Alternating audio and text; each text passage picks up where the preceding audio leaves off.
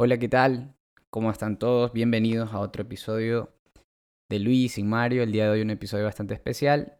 Quise hacerlo un poco diferente al punto de que mientras estoy grabando esto, pues está siendo transmitido a través de mi cuenta personal de Instagram. Aprovecho la oportunidad para darle gracias a todas las personas que en estos momentos me han mostrado su apoyo a través de las redes sociales y los distintos canales que tenemos. Ya saben que estamos disponibles en Spotify, en Apple Podcast eh, de manera gratuita. En Spotify sí, tienen que pagar el, servicio premium. Pero ahí nos van a encontrar como hablando de más. En Instagram estamos como arroba hablando de más y en Twitter estamos como hablando de más. Vamos a entrar un poquito en tema. El día de hoy vamos a hablar sobre las dichosas, sobre las famosas vacunas contra el SARS-CoV-2, ¿sí? Y por ende contra la enfermedad COVID-19. Hay que tener esos dos conceptos claros. Cuando hablamos de SARS-CoV-2 hablamos del virus causante de esta enfermedad y cuando hablamos de COVID-19 hablamos de la eh, consecuencia, es decir, qué causa este eh, agente patológico una vez que ha ingresado a nuestro cuerpo. Esto responde a unas siglas en inglés, COVID, eh, Coronavirus Disease 19, porque el primer caso se reportó en China, como ya todos sabemos, en Wuhan, en el año 2019. Wow, tenemos ya más de un, un, año, un año con este problema. Definitivamente surgen muchísimas dudas y teorías conspirativas, diría yo, en el momento de que eh, la gente se plantea el si vacunarse o no vacunarse. Pues no voy a decirles o ordenarles que se vacunen, pero espero que definitivamente la información que se vaya a dar acá, pues les sirva bastante. Entre las tantas vacunas que se han estado desarrollando, es importante reconocer eh, y debo aceptarles, pues que voy a enfocarme en la de Pfizer junto a Biotech, debido a que es la que primero ingresó a nuestro país. Ahora en las noticias nos estuvimos comunicando a través de los canales oficiales y el Ministerio de Salud Pública acaba de confirmar la adquisición de nuevas dosis, pero eh, de otro proveedor. Estamos hablando de AstraZeneca, vamos a hablar un poquito también de ellos, pero hay que empezar por los antecedentes de, de esta situación de las vacunas. Antes de atender sus dudas de si va a venir o no va a venir con el chip de Bill Gates para que los controle, a la final y sería buenísimo que traiga ese chip porque definitivamente yo no puedo controlar mi vida. Así que al final el gran Bill Gates puede echar una mano en eso. Existen varios desarrolladores desde el inicio de esta pandemia, lamentable pandemia, causada por la enfermedad COVID-19, y eh, una de las más prometedoras, debe decirse que en su momento se creía, era la correspondiente a la desarrollada por Oxford. Es esta la que en segunda instancia ha decidido adquirir nuestro gobierno, pero las primeras en llegar han sido las de Pfizer Biotech. ¿Qué es lo que sucede acá? ¿O qué es lo que la gente tiene que tener eh, muy en cuenta y tiene que tener eh, bastante claro? Punto número uno, y esto lo tienen que saber todos. No existe a día de hoy una vacuna contra el SARS-CoV-2 que esté debidamente aprobada por la FDA. ¿Ok? Entonces, antes de que, empiecen a sacar sus conclusiones o de a querer acusarme de mentiroso, pues vamos a aclarar esa situación. Normalmente la FDA se toma mucho más tiempo en aprobar una vacuna. Eso es muy cierto, es lo que ha venido sucediendo históricamente con todas las vacunas que tenemos disponibles. Eh, muchas personas se preguntarán por qué la FDA, siendo un organismo estadounidense, es quien rige eh, el si se aprueba o no se aprueba el uso de una vacuna. No es tanto así. Lo que sucede realmente es que la FDA a lo largo de la historia ha demostrado ser el organismo más serio en cuanto a investigación y sobre todo porque es uno de los pocos que cuenta con los recursos para poder certificar la utilización no solo de vacunas, sino eh, de alimentos, de drogas en general, etc. Entonces no se trata de que la FDA, antes de que se pongan modo correa, no se trata de que la FDA esté legislando en el país. Es decir, no se trata de que la FDA está en Ecuador y está aprobando las cosas que deberían utilizarse aquí.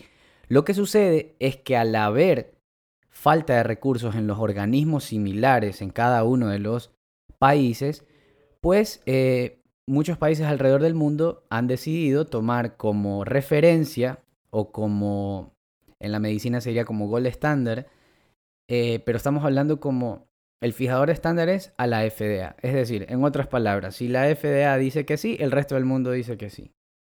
A no ser que sea Vladimir Putin o qué sé yo.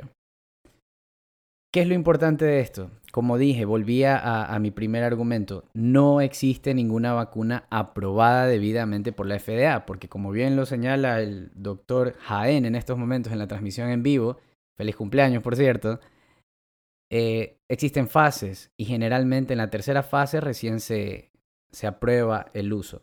¿Qué es? Entonces ustedes me preguntarán, ¿qué es lo que ha provocado o lo que ha permitido el uso de estas vacunas? Pues es muy sencillo. Se recurrió a un recurso eh, de emergencia que consta en los estatutos de la FDA bajo la premisa de eh, autorización de uso emergente, por sus siglas en inglés, EUA, eh, Emergency Use Authorization.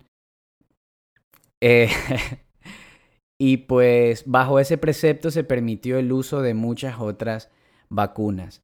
Debo decir que al menos a la fecha de hoy, esta autorización no ha sido dada ni para la vacuna desarrollada en China, ni para la Sputnik 5, eh, desarrollada en Rusia. Entonces eso es muy importante que lo tengan en cuenta debido a que hay países en nuestra región que ya están administrando sobre todo la eh, vacuna desarrollada en Rusia.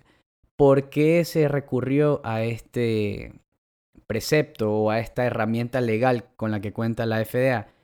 Pues por sobra decir, ¿no? La situación actual que vive el país, eh, al igual que el resto del mundo, es bastante preocupante sobre todo por las vidas perdidas y obviamente, aunque no menos importante, eh, la situación económica, pues esto definitivamente mermó la productividad de los países en general. Entonces, apelando a eso, los desarrolladores de las vacunas presentaron un recurso con los datos que tenían eh, disponibles, es decir, con los estudios, con las muestras que habían hecho. En el caso de la de Pfizer Biotech, Vale decir, eh, fue una muestra aproximadamente de 20.000 personas en primera instancia. Todos ellos mayores de 16 años. Ya vamos a hablar un poquito sobre qué personas están autorizadas para recibir esta vacuna y quiénes no.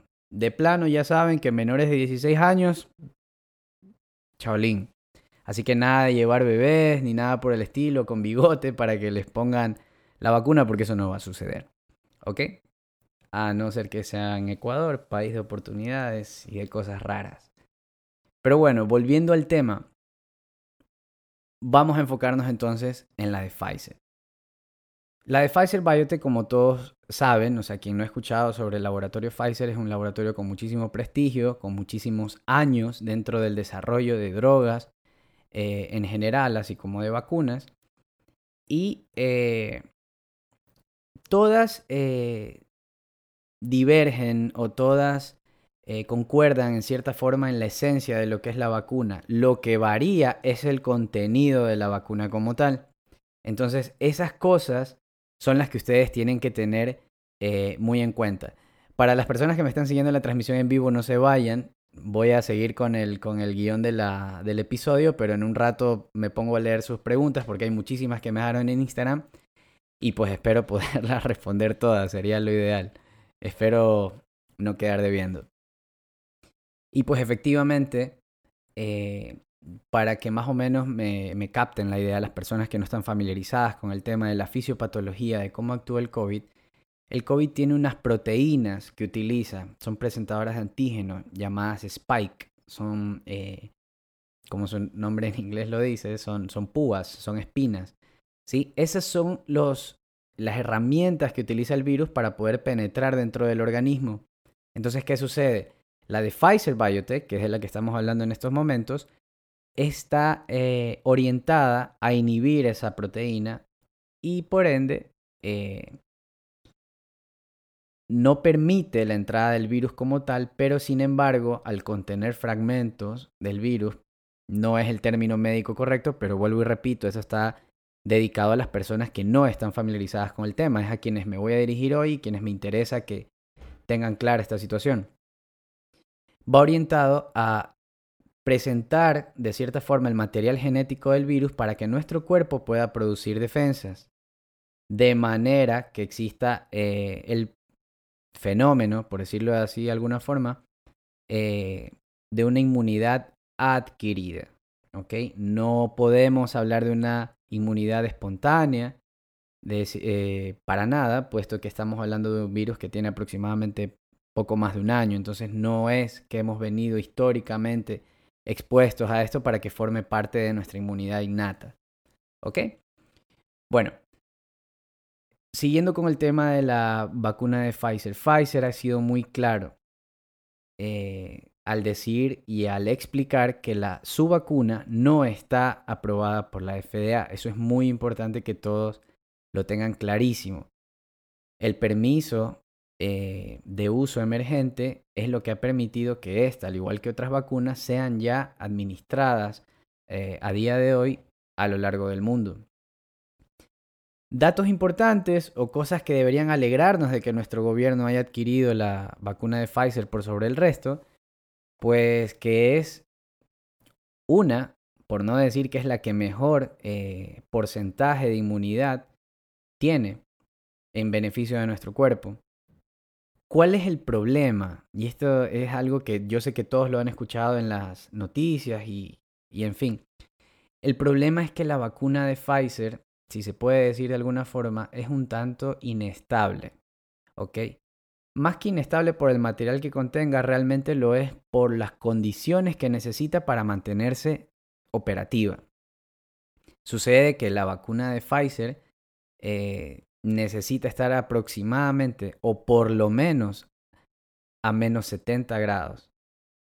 ¿Sí? Se necesitan congeladores especiales. En Estados Unidos, imagínense, un país más poderoso del mundo, un país de, primer mundo, tuvo que adquirir congeladores especiales en sus unidades de salud para poder garantizar que estas vacunas no iban a perder su calidad al momento de ser administradas. El tema con Ecuador es que no contamos con la infraestructura para poder dar soporte adecuado a estas vacunas. Entonces ahí venía un poco la, preocupación de las personas. mis colegas que han cursado por el año de medicatura rural, pues saben que con la mayoría de las vacunas nos mandan con una hielera que los que venden seco helado están mejor equipados que nosotros, pero ese no es el punto. El punto es que aparentemente pudieron lograr tener eh, un cierto número de estos congeladores para poder transportar de forma correcta eh, las vacunas, las dosis de las vacunas. Y yo creo que eso tiene mucho que ver con la, con la cantidad que se adquirió. Porque es que, o sea, no podemos adquirir millones de dosis si no vamos a tener dónde guardarlas. O sea, no es como que nos van a tener esperando en fila que llegue el avión para de volada agarrar a las enfermeras y que nos empiecen a administrar la vacuna. No funciona así. ¿Que sería genial? Sí, de pronto puede ser, pero no es el caso. ¿Qué otro dato tienen que tener muy en cuenta sobre las vacunas? Eh, son dos dosis. ¿Sí? Son dos dosis. La vacuna de Pfizer, hablando específicamente, la mayoría en realidad son varias dosis, pero la vacuna de Pfizer son dos dosis. Intramuscular, en el brazo izquierdo derecho, no sé, como prefieran. No es que vaya a hacer algún tipo de diferencia en un espacio de tres semanas. ¿Ok? Entonces quiere decir, hoy yo me pongo la vacuna, dentro de tres semanas me pongo el refuerzo y pues ya está. Ahora ustedes me preguntarán, bueno, y me puse la vacuna, pero ¿qué sucede? ¿Hasta cuándo?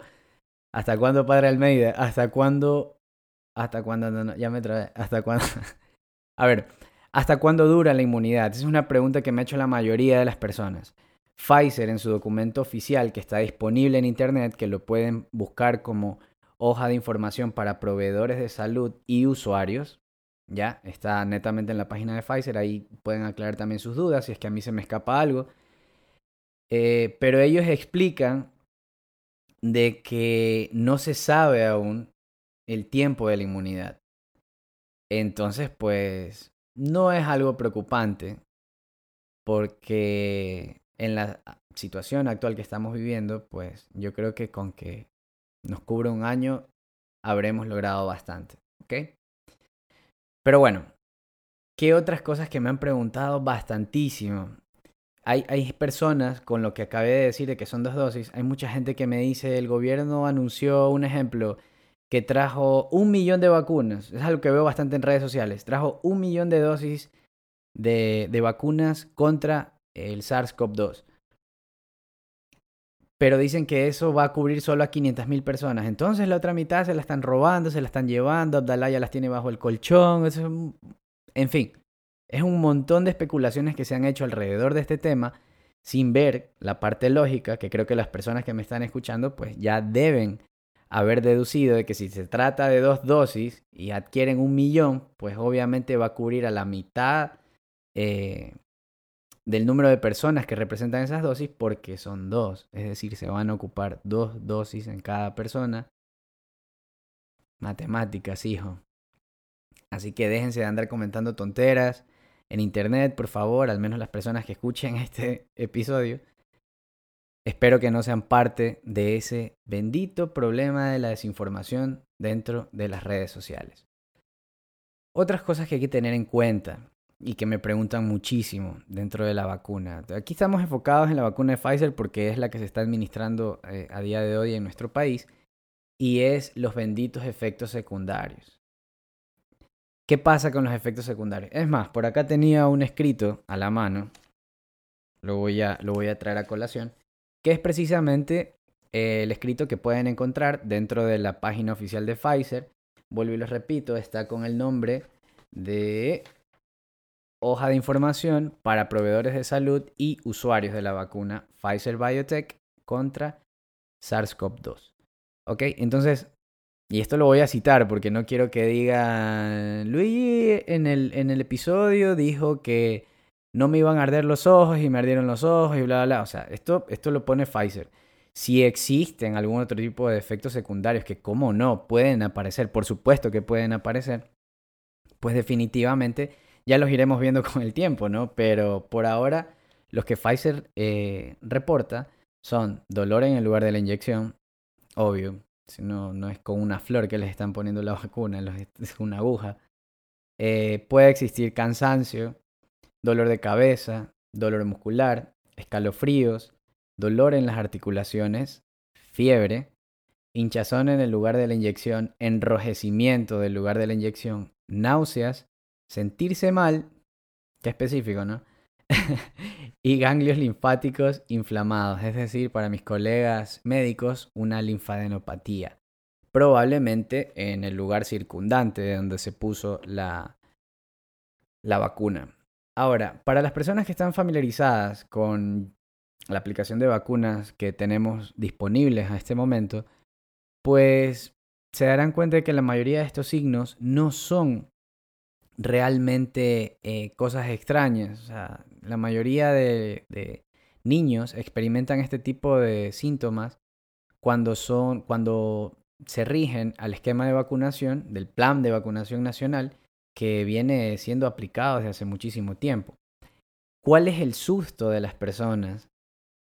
Eh, pues definitivamente que hay personas, hay casos de personas que luego de haberse vacunado eh, fallecieron lamentablemente es un tema delicado. ¿Por qué? Porque tomando el tema hacia atrás, o sea, retrocediendo un poco, tenemos que recordar que estamos hablando de una vacuna que no ha sido aprobada eh, porque no ha sido probada lo suficiente.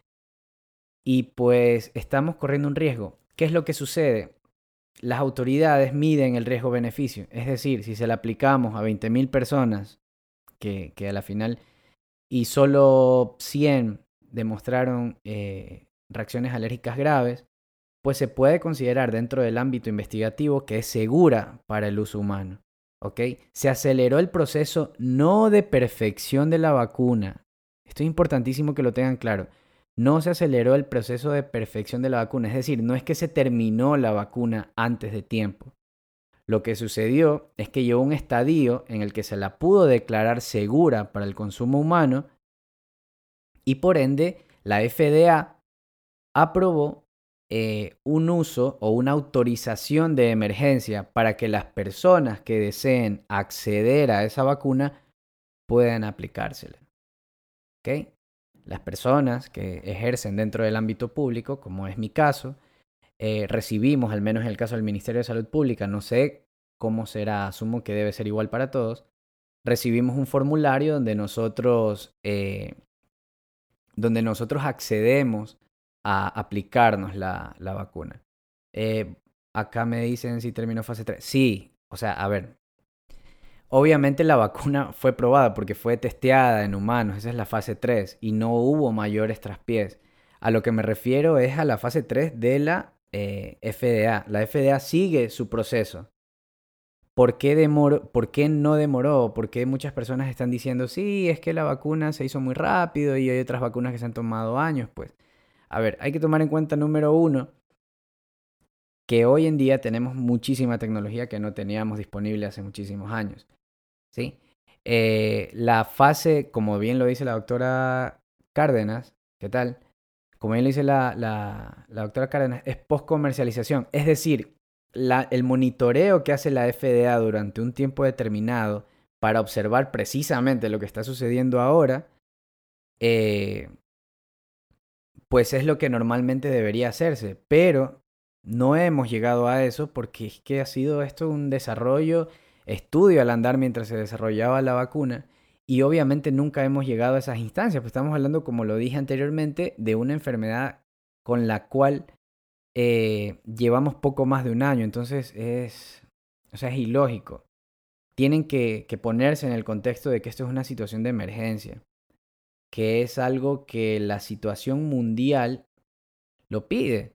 Entonces, ante situaciones desesperadas, medidas desesperadas, pero no en su totalidad, porque todo esto ha sido desarrollado bajo un eh, debido proceso científico, que es lo que deben seguir todas las vacunas. Eso no es realmente lo que sucedió con la vacuna rusa, por ejemplo. Ellos, eh, bajo el precepto de un secreto profesional, han aparentemente preferido eh, no publicar los dichosos resultados de sus investigaciones y son muestras muy pequeñas. Pero bueno, eso, es un tema a debatir de pronto en otro episodio. Eh, sí, exacto. Es, es, es, básicamente lo que acabé de decir, lo que dice una vez más la doctora Cárdenas en la transmisión en vivo.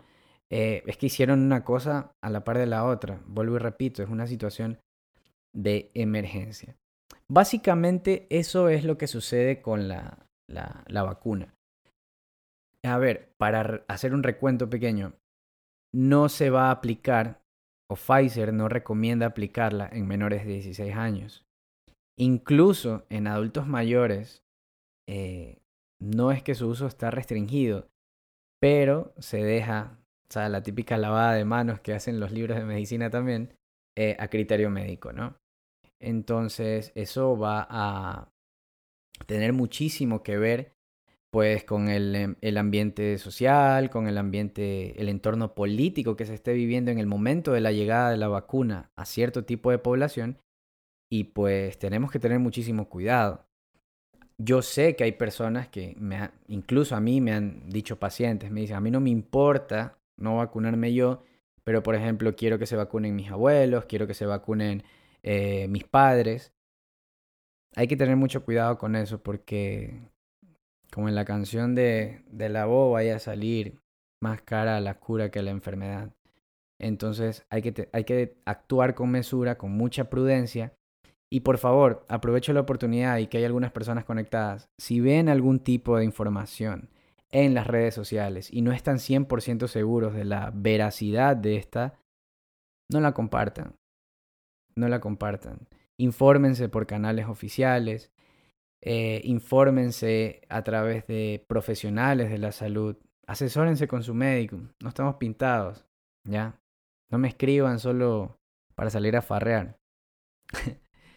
y bueno, De ahí hay cosas alrededor de la llegada de la vacuna que la verdad nos han costado, nos han causado bastante malestar a muchos de los ecuatorianos. Una de las cosas que realmente a mí personalmente me indignó eh, es realmente cuánto se pagó por la vacuna. Solo para hacerles una diferencia, México pagó aproximadamente 4 dólares por cada dosis, mientras que Ecuador está pagando un estimado de 80 dólares. Incluso el último reporte eh, de medios financieros dijeron que puede ser incluso un poco más, que puede llegar hasta 120 dólares. Esos datos, el último que di, no es un dato oficial. Ustedes saben que alrededor de esto hay mucho periodismo investigativo, pero ahí les dejo ese dato como para que lo profundicen un poco más. Sé que hay personas que me van a decir, no, pero es que cuesta muchísimo más traerlo, o sea, México está bajito, va a costar muchísimo, o sea, no, no, no, no se trata de eso. Porque, si ustedes no lo sabían, la aerolínea LATAM ofreció sus servicios gratuitos para transportar eh, las dosis de vacunas que, que vayan a llegar al país. Así que pues, pilas con eso. Recuerden que no es solo labor de los asambleístas, sino también de nosotros como ciudadanos el mantenernos vigilantes y como fiscalizadores particulares. Ya, entonces ahora me voy a dar un tiempito para leer todas las cosas que me han escrito acá, para responder sus preguntas. Charles, bueno, el doctor Han está diciendo pasando las tres fases la prueba, en eso ya lo ya tocamos, ese tema. A ver, aquí hay una pregunta. Ramón Intriago me pregunta, ¿qué vacuna es la más segura de las que están disponibles, asumo, y van a llegar al país para un diabético? Esto entra dentro del espectro eh, de lo que dije hace un momento. Son varios factores los que influyen. Como médico, no puedo decir 100% que una vacuna es segura, porque como ya lo expliqué anteriormente, ninguna de ellas está aprobada, es decir, ninguna de ellas está disponible bajo el precepto de aprobada por la FDA. Tienen todas, tienen las que están disponibles tienen permisos eh, de uso emergente. ¿Ok? Eh, Eric, ¿qué tal Eric? Me está preguntando están usando las vacunas primero en personas de tercera edad. En realidad, en el caso particular de Ecuador, ha sido destinado a personal o, profesionales denominados de primera línea. Ahí ingresamos nosotros los médicos, las enfermeras, las personas que están atendiendo en las emergencias. Ya sé que me van a salir por ahí porque sé que ha habido un relajo, porque hay muchísimas personas que no constan dentro de estos grupos, pero sin embargo se han vacunado. Entonces, terrible, pues, ¿no? Esperemos que eso se corrija y que las personas que incurrieron en esa falta, pues, sean eh, sancionadas como con el rigor de la ley. Eh, eh, bueno, creo que ahí estamos. ¿Qué más con lo de las vacunas? Hay muchas personas que me estaban preguntando cuándo va a llegar a Manabí, cuándo va a llegar al resto del país. Tienen que tener en cuenta que las dosis que llegaron al país son muy limitadas. Entonces el número es bastante reducido y por ende eh, va a ser grupos prioritarios o debería ser asignada a grupos prioritarios. Vi por ahí que el ministro de Salud, el doctor Juan Carlos Ceballos, se, aplicó la, la, la, vacuna, pues bueno, ¿qué les diré? Sobran las opiniones ahí, la verdad. Sí estaban contemplados en fase cero los ancianos geriátricos, así es. Así es, si estuvieran. Eh, Estás diciendo que la vacuna que nos llega a nosotros está a ese valor o posiblemente hay un engaño por parte del gobierno. Cuidado, me van a hacer meter preso, ¿ah? no, me, van a meter preso. Este, no, yo estoy hablando, cité unas cuotas de, de portales de periodismo investigativo que señalan este desfase que hay dentro del precio, ¿no? Habrá que investigar realmente. Les dejo el, les dejo el dato para crearles la duda y que ustedes también se interesen en el tema. Es muy importante que todos estemos vigilantes de este tema, ¿ok? En torno a la vacunación contra el COVID-19 que tanto daño nos ha causado.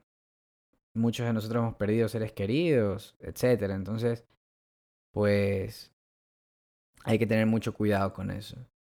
Eh, Cristian Dava, los saludos desde Miami. ¿Qué tal? Saludos y gracias por la sintonía. eh, ok. A ver, no sé si tienen alguna otra pregunta que no se haya tocado acá. Por toda la corrupción alrededor de la pandemia. Sí, definitivamente es uno de los grandes problemas que tenemos en nuestro país. Ustedes saben que aquí es ya, tú eres mi pana, ñañito, pilas ahí, mete esas vacunas, pero no debería ser así. Eh, habla de la... la doctora Cárdenas está poniendo que hable sobre lo de la esterilidad. Sí, a ver. Ustedes tienen que tener en cuenta un dato muy importante. Cuando hablamos de efectos secundarios, al igual que de síntomas y cursos de enfermedades, tienen que entender que es información que nació de la experiencia, de la observación de la evolución de estos pacientes o de la evolución de los efectos secundarios, eh, hablo de vacunas pasadas, durante muchísimo tiempo. Entonces, por eso incluso Pfizer, siendo quien realizó la vacuna, por ejemplo, no se atreve a dar un número de cuánto va a durar la inmunidad. Sin embargo, hay datos extraoficiales eh, de papers que han sido ya publicados donde hablan de que por estimación, y ojo con lo que voy a decir ahora, por estimación se habla de que puede variar entre un año y un año y medio. ¿Sí? Entonces, ojo con eso. Lo de la esterilidad, pues realmente es una carta abierta. O sea, no es por asustarlos, ni tampoco para desanimarlos de vacunarse, pero son cosas que, que pudieran suceder. Definitivamente la medicina es un mundo tan amplio y no podemos, pues, cerrarnos a las posibilidades. Yo personalmente he decidido vacunarme y... Y pues, ¿qué les diré? Ya les contaré de aquí en 10 años si soy estéril o no. Esperemos que no, yo sí quiero tener hijos.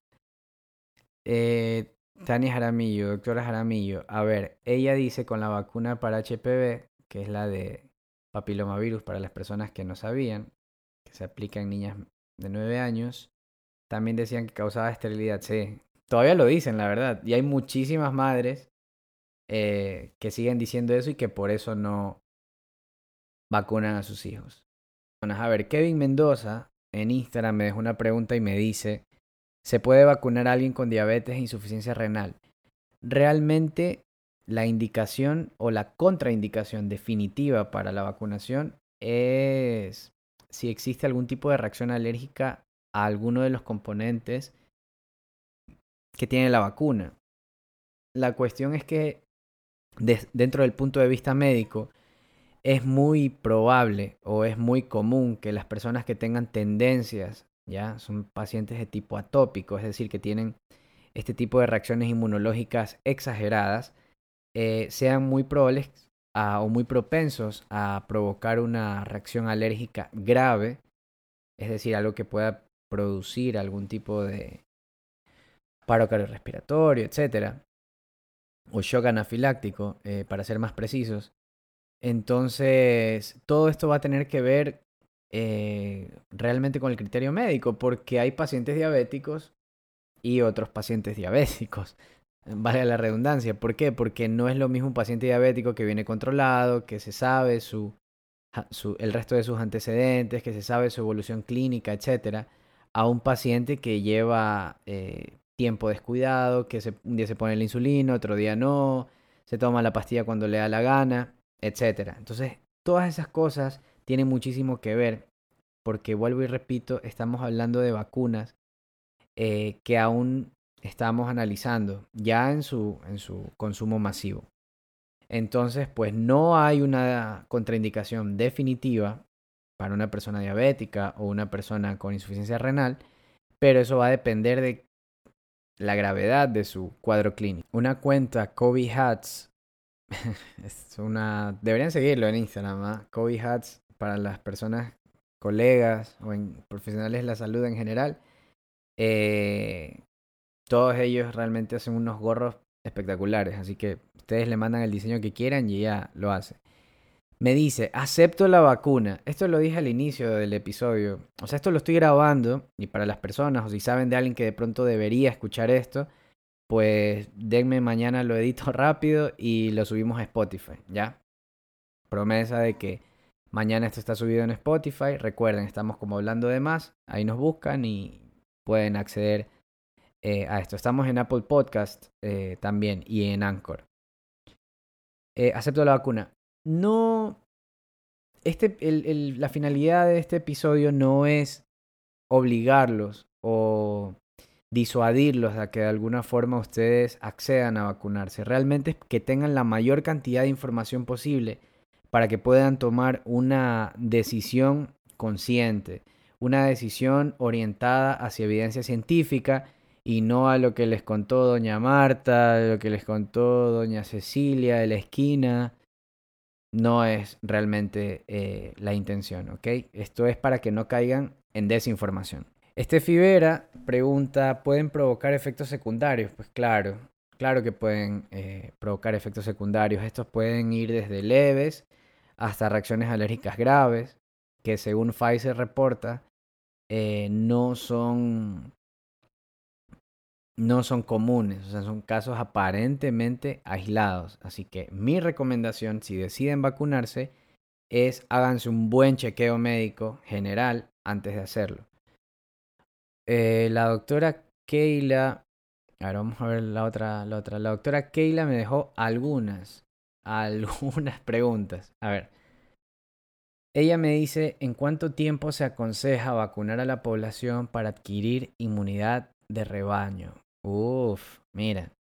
Realmente la mayoría, incluida la Organización eh, Mundial de la Salud, habla de que para poder obtener esta inmunidad masiva, eh, lo mejor es hacerlo antes del, primer semestre del año. Ahora, esto depende de muchísimos factores, va a depender de con qué facilidad Ecuador va a poder acceder a las dosis de vacunas, eh, en qué cantidad tendremos el dinero para hacerlo, tendremos el personal para poder llegar a la mayor cantidad de personas dentro de nuestro territorio, pues son muchas incógnitas.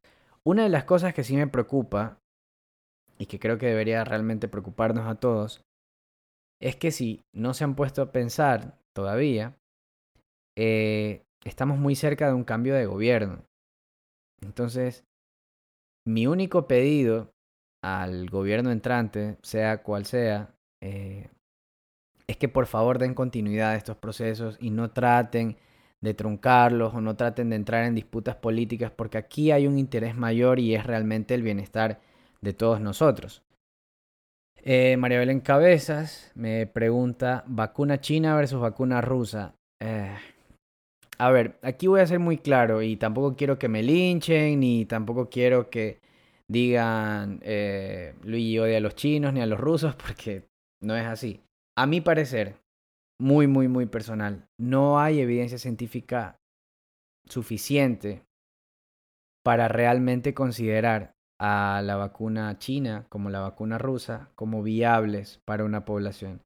Es una de las pocas cosas dentro de decisiones acertadas que ha realizado nuestro gobierno el preferir una vacuna como la de Pfizer, a pesar de que no tenemos dónde guardarlas, eh, por sobre una de estas vacunas que realmente se han manejado de manera muy interna. Entonces no, no, yo personalmente no lo veo viable, así que si me preguntas la China contra la rusa, las vacunas, pues no, ninguna de las dos. Eh, a ver, la doctora Keila me dice, podrías hablar también sobre que la vacuna no es la cura y que el uso de mascarilla es lo principal. Sí, eso es, eso es, eso es vital realmente que todos ustedes lo tengan en cuenta. No es que si yo tengo ya eh, la enfermedad en curso, me voy a vacunar para curarme. No es una cura, ¿sí? Esto es realmente preventivo.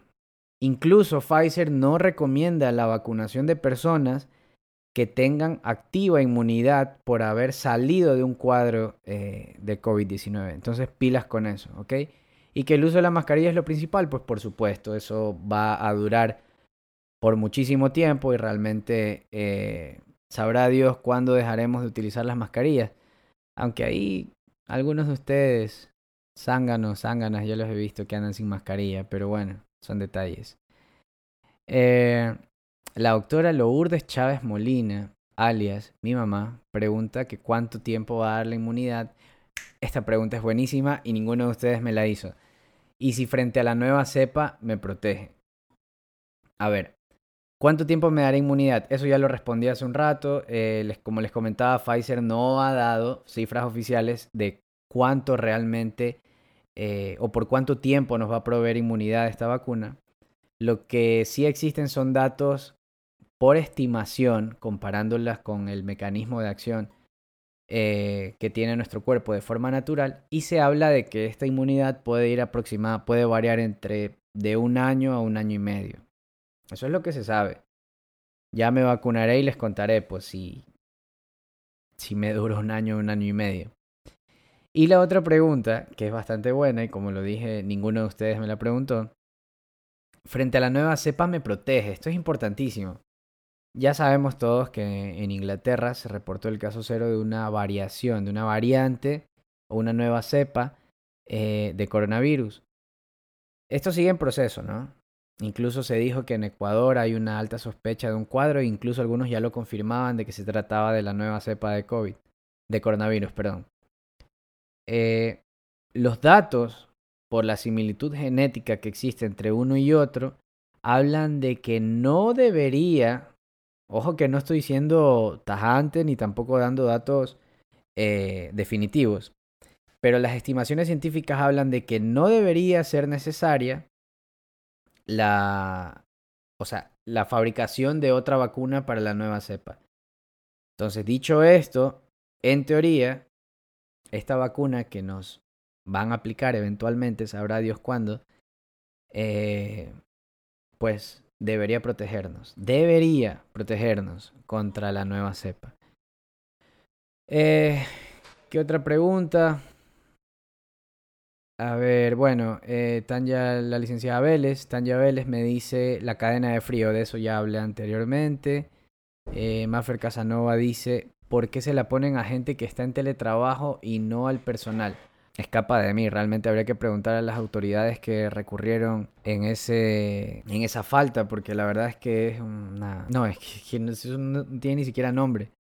Es igual o incluso peor que lo que hicieron durante la pandemia de ponerle sobreprecio a las cosas y robarse fondos del Estado. Joyce Intriago Bergman me pregunta cuáles podrían ser los efectos para personas que sufren de circulación. Serían muy variables, la verdad. O sea, no, no, no podría decirte. Habría que observar la vacuna por mucho más tiempo para poder dar una eh, respuesta de pronto mucho más acertada. Créanme que no es fácil para, por mí. O sea, no crean que porque soy médico o porque muchos de nosotros somos médicos, vamos a tener todas las respuestas a esto. Esto es tan nuevo para ustedes como nosotros. La diferencia o lo que nos separa es que la información disponible en torno a la, a vacunación, pues nosotros vamos a entender un poco más por el contexto eh, de los términos que se utilizan. Sí, esas son las preguntas en Instagram. Muchísimas gracias a todos. Voy a leer a ver si hay algo más aquí en eh, a ver, la doctora Cárdenas me dice, creo que es importante mencionar que los efectos secundarios tipo fiebre, diarrea pueden ser tolerados en jóvenes. Ah, por supuesto, eso sí. O sea, no es lo mismo que a mí me dé diarrea que le dé a una persona que está, a un adulto mayor que está en estado de desnutrición grave. Eh, vigilar estrecha para que esos efectos secundarios no sean perjudiciales. Sí, es básicamente lo que dije hace un momento. Así que pues eh, es una cuestión de vigilancia, por eso les digo, asesórense con sus médicos, todos deberían, si es que no tienen, ya saben, a la orden. Y ya. Eh, exacto, ¿no? Eso no quiere decir que los ancianos no deban vacunarse, pero es importante que conozcan los efectos, tanto ellos como la familia. Y bueno, finalmente, para dar las conclusiones de, esta situación en torno a la vacunación, ya saben, son dos dosis, las dos se aplican en el brazo, es un intervalo de tres semanas. Algo que me había olvidado de decir es, no pueden ingerir alcohol durante 45 días, lo recomendable es incluso hasta 60. Así que para esos borrachosos, pues si se quieren vacunar tienen que ponerse en cuarentena con el amigo alcohol. Eh, espero que esta información les haya servido. Muchísimas gracias por el apoyo a todas las personas que me estuvieron siguiendo durante la transmisión en vivo. Pues gracias. Espero Si les gustó, realmente pues sería bueno hacerlo en episodios futuros. Tengo muchísimo para editar y ya hice la promesa de que mañana esto va a estar subido en Spotify, así que pues eh, ahí lo van a poder tener disponible. No se olviden de seguirnos en redes sociales. Estamos como arroba hablando de más en Instagram y como hablando de más s en Twitter. Sin más que decirles, pues espero que todos estén bien, que esta información haya sido muy valiosa. Si tienen más preguntas, pues pueden dejárnoslas en la caja de comentarios una vez que se sube el episodio. Y esperando que ustedes, sus familias, se sigan cuidando. Esto no ha terminado, es una situación bastante seria. Eh, pues no me queda más que agradecerles una última vez y definitivamente desearles a todos los mejores deseos, quienes decidan vacunarse, pues los mejores éxitos y ahí estaremos agarrándonos las manos a los que nos vamos a vacunar y pues esperando que con la bendición de Dios todo esto tenga un final feliz y que todos podamos llegar a esa normalidad que tanto añoramos desde hace muchísimo tiempo, pero siempre con responsabilidad. Cuídense, que estén bien. Chao.